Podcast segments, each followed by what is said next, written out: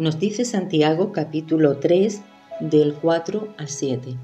Mirad también las naves, aunque tan grandes y llevadas de impetuosos vientos, son gobernadas con un muy pequeño timón por donde el que las gobierna quiere. Así también la lengua es un miembro pequeño, pero se jacta de grandes cosas. He aquí cuán grande bosque enciende un pequeño fuego. La lengua es un fuego un mundo de maldad. La lengua está puesta entre nuestros miembros y contamina todo el cuerpo e inflama la rueda de la creación, y ella misma es inflamada por el infierno, porque toda la naturaleza de bestias y de aves y de serpientes y de seres del mar se doma y ha sido domada por la naturaleza humana. Y en este pequeño devocional quiero compartirte la importancia de una lengua hermosa.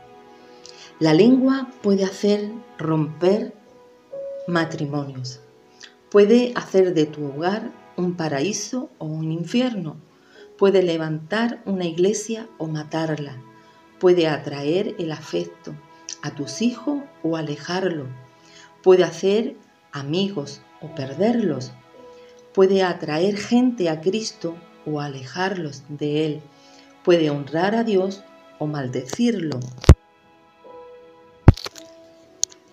¿Cómo es una lengua hermosa?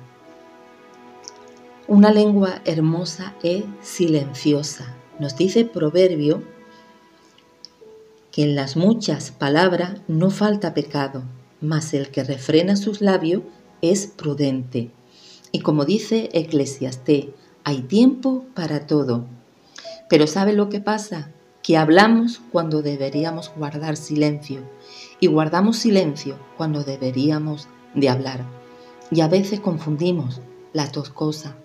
Santiago nos dice también, por esto, mis hermanos, todo hombre sea tardo para hablar y tardo para irarse no es cierto, hermano, que cuando conversamos con otras personas no oímos realmente lo que dice. ¿Sabes por qué?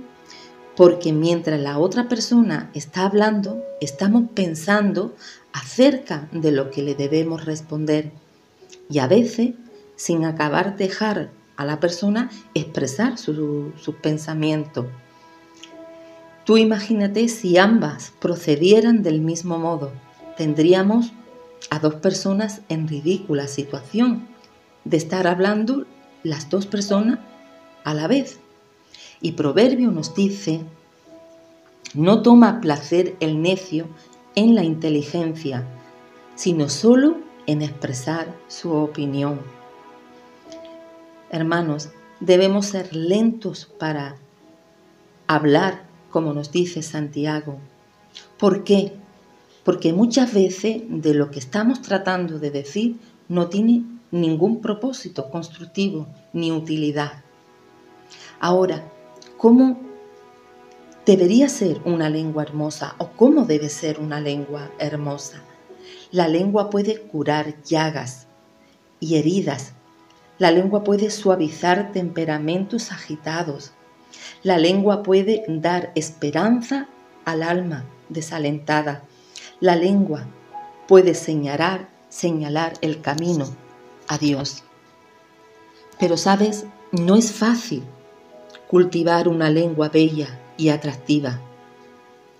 ¿Cómo podemos poner la lengua bajo control? ¿Cómo podrá ser domada y educada para venir a ser bella y útil y poderosa? Este poderoso instrumento tan solo puede ser hermoso y útil trayéndolo bajo el control del Espíritu Santo de Dios. Conclusión es esta. Tu lengua no puede venir a ser bella tan solo por tus propios esfuerzos. Requiere la obra sobrehumana del Espíritu Santo. Esto no quiere decir que tus propios esfuerzos no sean necesarios. Dios te ha dado una mente y una voluntad y espera que tú la uses. Que Dios te bendiga.